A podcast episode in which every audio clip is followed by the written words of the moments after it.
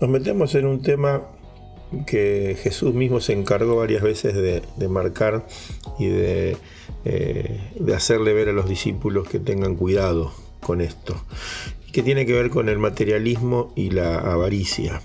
esa preocupación desmedida de querer tener cosas, de querer adquirir, de querer poseer,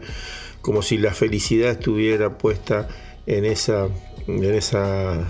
en ese querer tener, ¿no? Y, Jesús nos advierte de eso en varias oportunidades. Por eso nos vamos a meter estas semanas, estos próximos devocionales, en entender un poquito qué es el materialismo, qué es la avaricia, por qué es pecado, por qué debemos cuidarnos y qué actitudes eh, tenemos hacia, hacia ese querer tener que muchas veces nos termina desenfocando y, y sacando del centro